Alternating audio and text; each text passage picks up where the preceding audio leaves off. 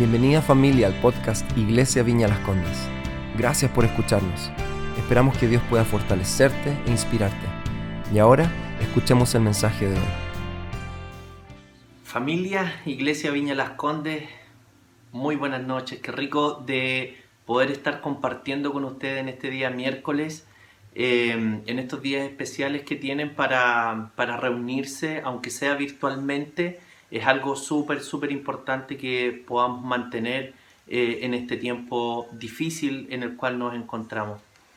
Eh, bueno, quiero en esta noche compartirles acerca de mm, algo que hay en mi corazón de hace mucho tiempo y que tiene que ver con la iglesia y más que con la iglesia, con el modelo de iglesia que Jesucristo nos dejó. Quiero eh, que podamos descubrir a través de un pasaje eh, cuál es el modelo que nosotros debiésemos seguir, lo que debiésemos aspirar, em, cuál es, la, este diseño que Jesucristo nos dejó. Así que te quiero invitar a que puedas acompañarme con tu Biblia a Hechos 2, em, versículo 41. Y, esto em, es un tema muy, muy, muy precioso que a mí tocó mucho mi corazón, porque en realidad es algo que está hace 2000 años, es un modelo que está ahí y, es súper sano seguirlo y, trae efectos, consecuencias súper, súper beneficiosas para nosotros. Así es que mira, vamos y, leamos un poco de qué, de qué se trata esto que te quiero compartir. Hechos 2, versículo 41 dice, los que creyeron sus palabras, unos 3.000 en total, se bautizaron y se unieron a los demás creyentes, que se congregaban regularmente para escuchar la enseñanza de los apóstoles, tener comunión unos con otros, compartir el pan y orar. Fíjate qué tremendo es este pasaje, porque nos dice que eh, los creyentes se iban eh, sumando a los creyentes que ya existían. Y un modelo de iglesia Em, yo sé que hay una diferencia entre creyente y discípulo y para estos efectos solamente lo vamos a usar como sinónimo, aunque no lo son, pero es por el, término que se ocupa en este pasaje. Simplemente lo voy a hacer sinónimo por aquello.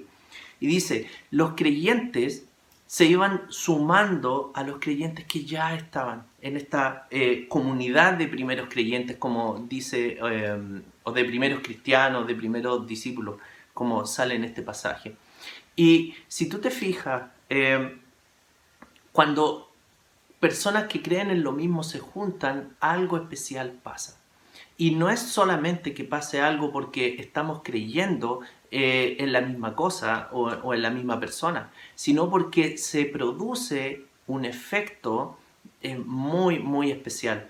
Mira, dice, los creyentes em, em, se congregaban regularmente para escuchar las enseñanzas de los apóstoles. En este tiempo nosotros nos reunimos para escuchar las enseñanzas de nuestros pastores, de nuestros maestros, de nuestros líderes, em, de los evangelistas, etcétera, em, profetas, lo, que tú quieras. Em, ¿Y sabes para qué? Para mantener una misma visión, para ser instruidos y poder eh, estar pensando todo lo mismo, en el fondo, para estar creyendo todo lo mismo. Por eso es muy importante eh, el tema de que la iglesia alberga a personas que tienen la misma concepción respecto de Dios, respecto de Jesús y respecto del Espíritu Santo.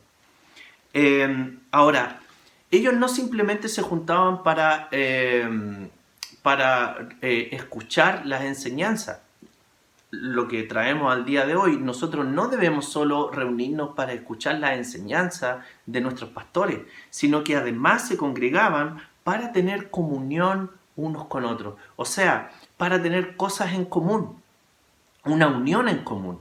Y, esta unión en común no va simplemente a una filosofía de, vida, a una eh, forma de enseñanza, a un modelo de iglesia, sino que tiene que ver con que esta comunión se basa en una persona, en la persona de Jesucristo. Vamos a ir eh, conociendo más de esto, pero, pero eso es lo primero que te quiero dejar. En segundo eh, lugar, o en tercer lugar, eh, esto lo que hacían los creyentes además era compartir el pan, compartir el pan y orar. O sea, era poner cosas en común, no solamente cosas intelectuales o espirituales, sino que también materiales y compartirlas unas con otros. Y finalmente el tema de la oración, que es muy importante, eh, esto tiene que ver con, um, con desarrollar una intimidad con Dios, con eh, crecer en tener una comunión con Dios, en conversar con Él y en eh, yo poder ir creciendo en intimidad cada día más.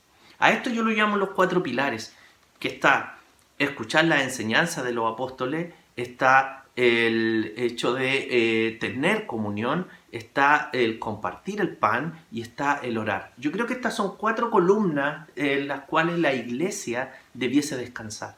Y eso está ahí, está en Hechos de los Apóstoles, ya hace, no sé, dos mil años que está esto, y, es algo súper, eh, sano, súper sano para, para nosotros.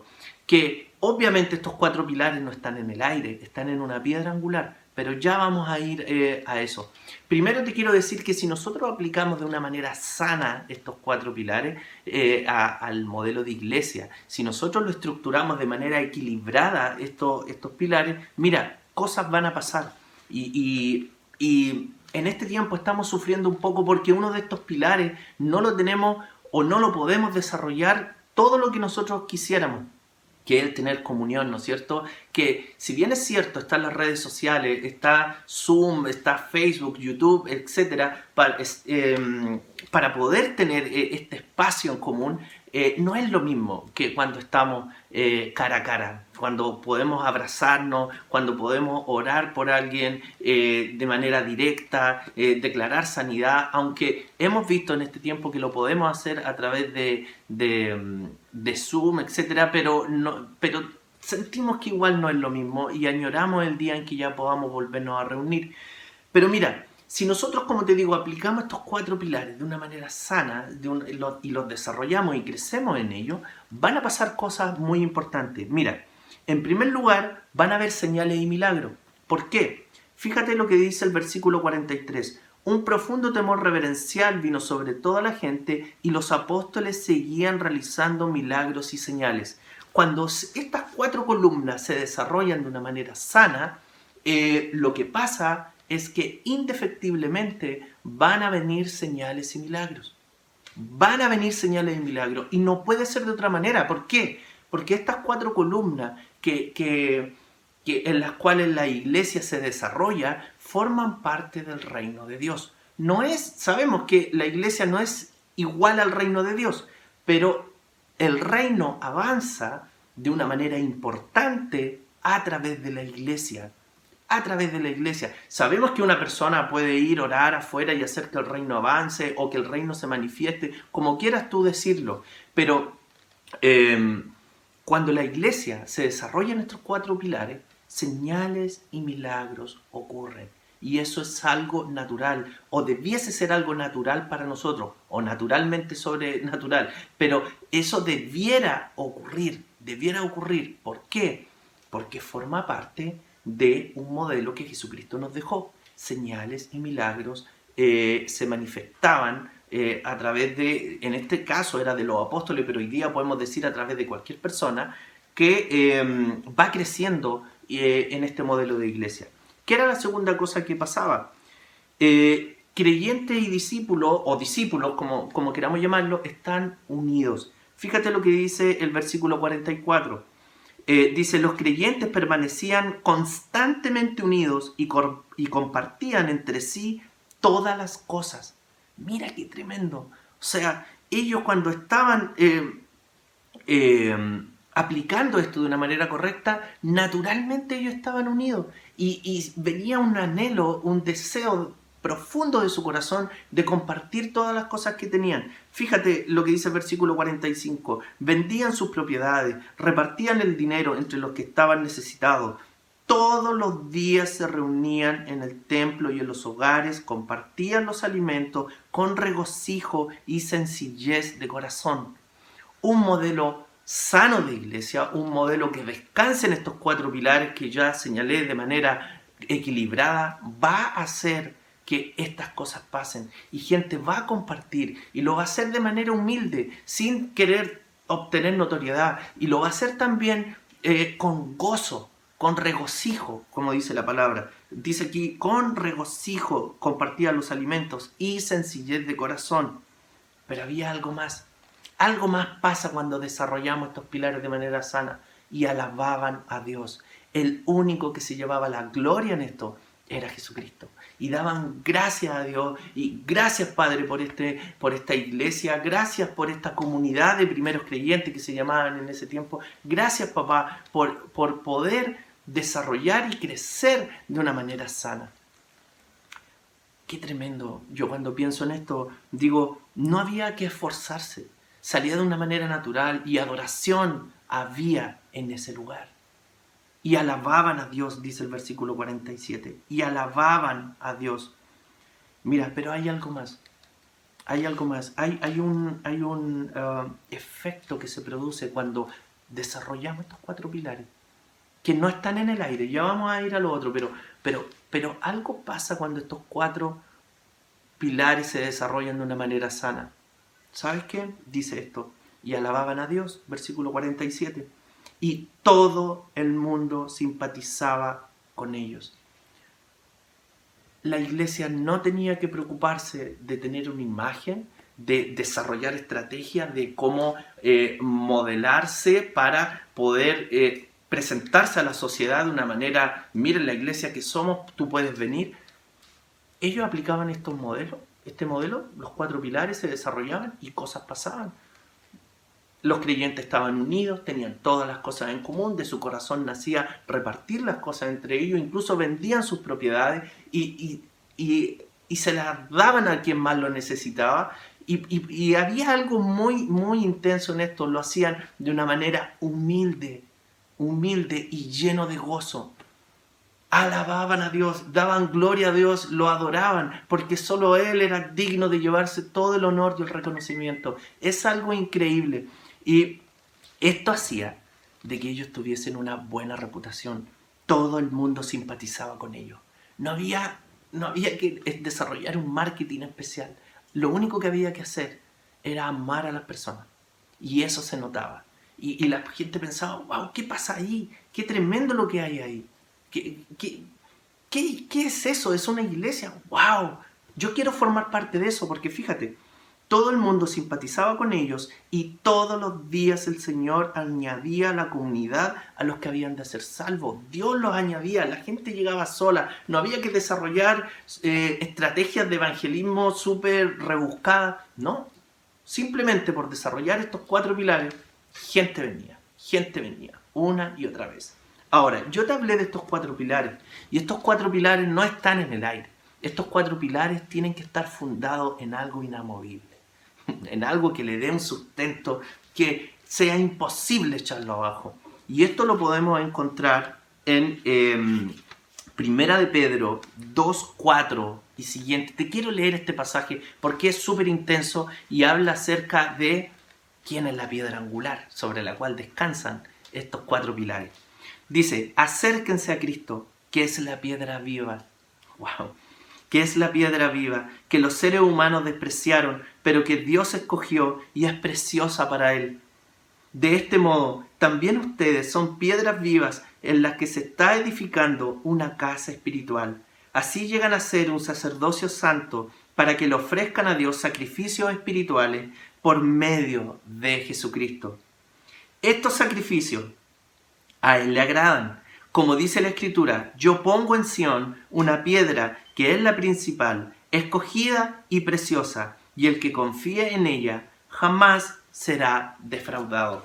Estos cuatro pilares no es una construcción simplemente humana, no es algo que nosotros hayamos inventado, es un modelo que Jesús nos dejó. Y estos cuatro pilares descansan en algo, ¿en qué? En una piedra angular. Y esa piedra angular es Jesucristo.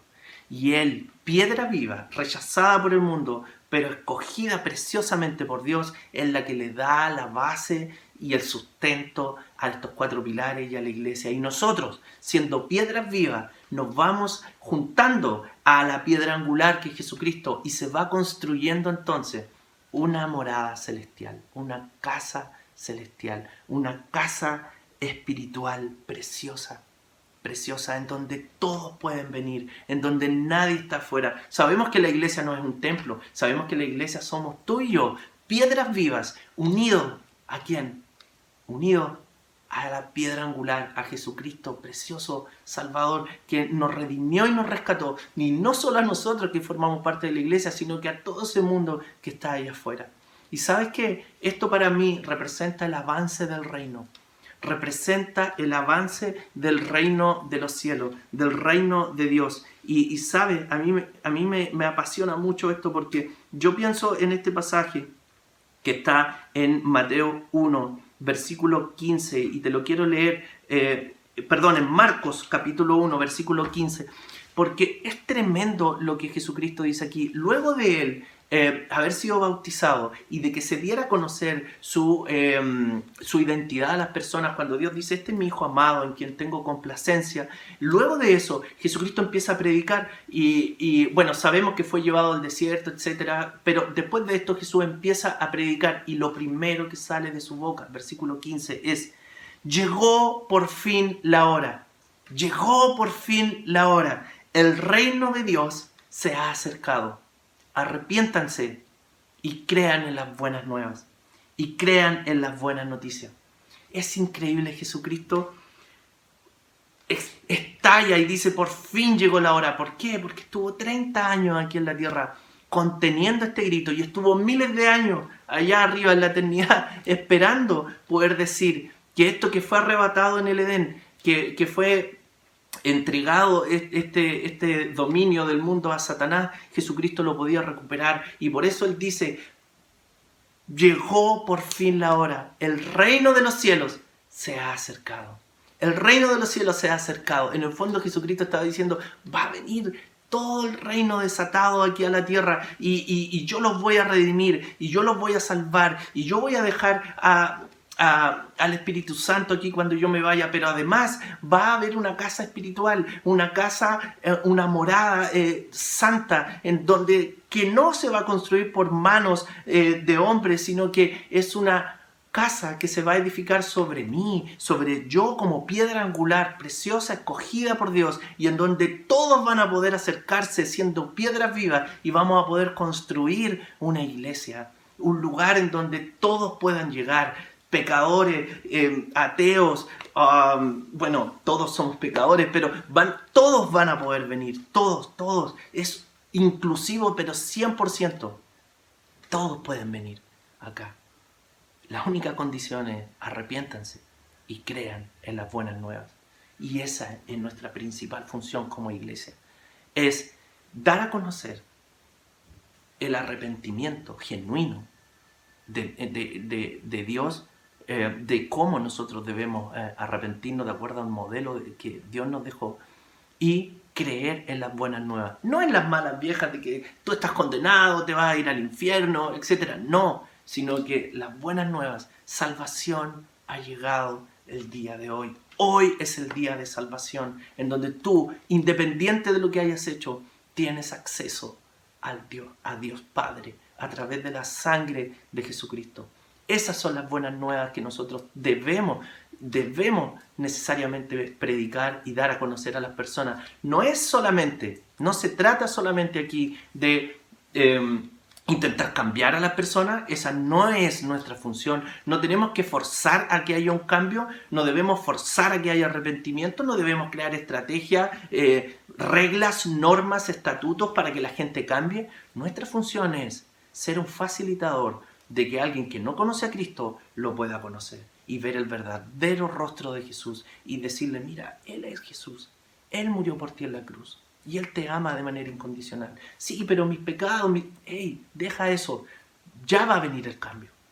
Pero eso es algo que viene eh, motivado y provocado por el Espíritu Santo, no por nuestras reglas, no por nuestra forma, Debemos de dejar de luchar por esas cosas y creer que Dios puede cambiar a las personas y solo Él lo hace. Solo Él lo hace. Eso es lo que nosotros le debemos al mundo.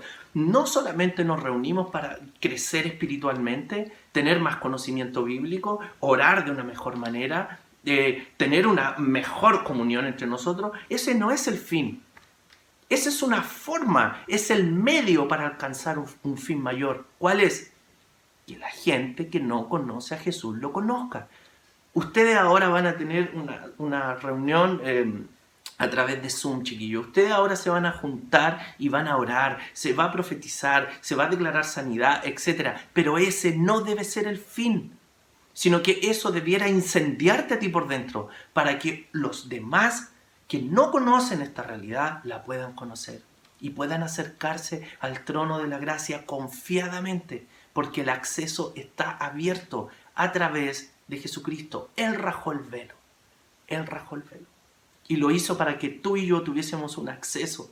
Y todas las personas que están afuera y no lo conocen puedan tener este acceso. Yo te quiero animar a que en este tiempo y en todo tiempo ese sea tu enfoque, amar a las personas incondicionalmente. Y que no te importe lo que hagan, tú solo ámalos, ámalos y Dios los va a cambiar. No nuestra estrategia, no nuestra forma de, ver la, la, iglesia y de cómo debiésemos organizarnos. No, no, no, no. Aférrate a estos cuatro pilares, descansa tranquilo en la piedra angular que es Jesucristo y lo demás va a venir solo. El, el reino ya se desató y la iglesia es una de las formas que el reino avanza. Debiese ser así. No frenar el reino de los cielos, sino que soltar el freno mano y dejar que avance, que avance, que avance y que llegue donde tenga que llegar. Y que llegue donde tenga que llegar. Yo quiero orar ahora por ti. Yo sé que van a tener un momento de oración después en sus salas de Zoom, pero, pero yo, yo quiero orar por ti para que este anhelo que, a mí me, me, me, enciende de una manera especial, a ti también eh, te pase lo mismo. Y, lo único que haya en tu corazón, lo único que haya en tu corazón, sea ir y alcanzar a los perdidos. De eso se trata, de ir y alcanzar a los que no conocen a Jesús. ¿Vale? Vamos. Padre, gracias por este tiempo, gracias por tu palabra, por tu Espíritu Santo precioso, Señor. Gracias por la sangre de Jesús. Gracias, gracias, papá. ¿Cuánto debe haberte costado, Jesús, contenerte de decir que el reino ya estaba aquí? Cuán obediente fuiste de poder cerrar tu boca por 30 años eh, aquí en la tierra y, arriba en el cielo, no sé cuánto tiempo, papá, para decir que el reino por fin había llegado. Que podamos entender eso. Y, y, el efecto propio de eso debiese ser que el reino se está desatando aquí, que el arrepentimiento está disponible, el perdón está disponible para cualquier persona y que creamos en tu buena noticia, que tú no trajiste salvación, que solo en ti encontramos eh, sanidad, que solo en ti encontramos milagros, que solo en ti encontramos una nueva vida, un nuevo comienzo. Gracias papá por este tiempo. En el nombre de Jesús. Amén. Familia, iglesia preciosa de la Viña, Las Condes de Santiago, amigos, ingresen ahora a sus salas de, Zoom, vayan a orar, vayan a orar, pero siempre pensando en que hay alguien afuera a quien le debemos un encuentro con Jesús. Dios les bendiga. Gracias nuevamente por haber escuchado. Esperamos que haya sido de gran bendición para tu vida. Si quieres estar al tanto de nuestros mensajes, asegúrate de seguirnos y, por qué no, compartirlo con tus amigos. Para más contenido de la iglesia y cómo conectarte, ve a nuestra aplicación móvil y sitio web iblc.cl. Un gran abrazo y que Dios te bendiga.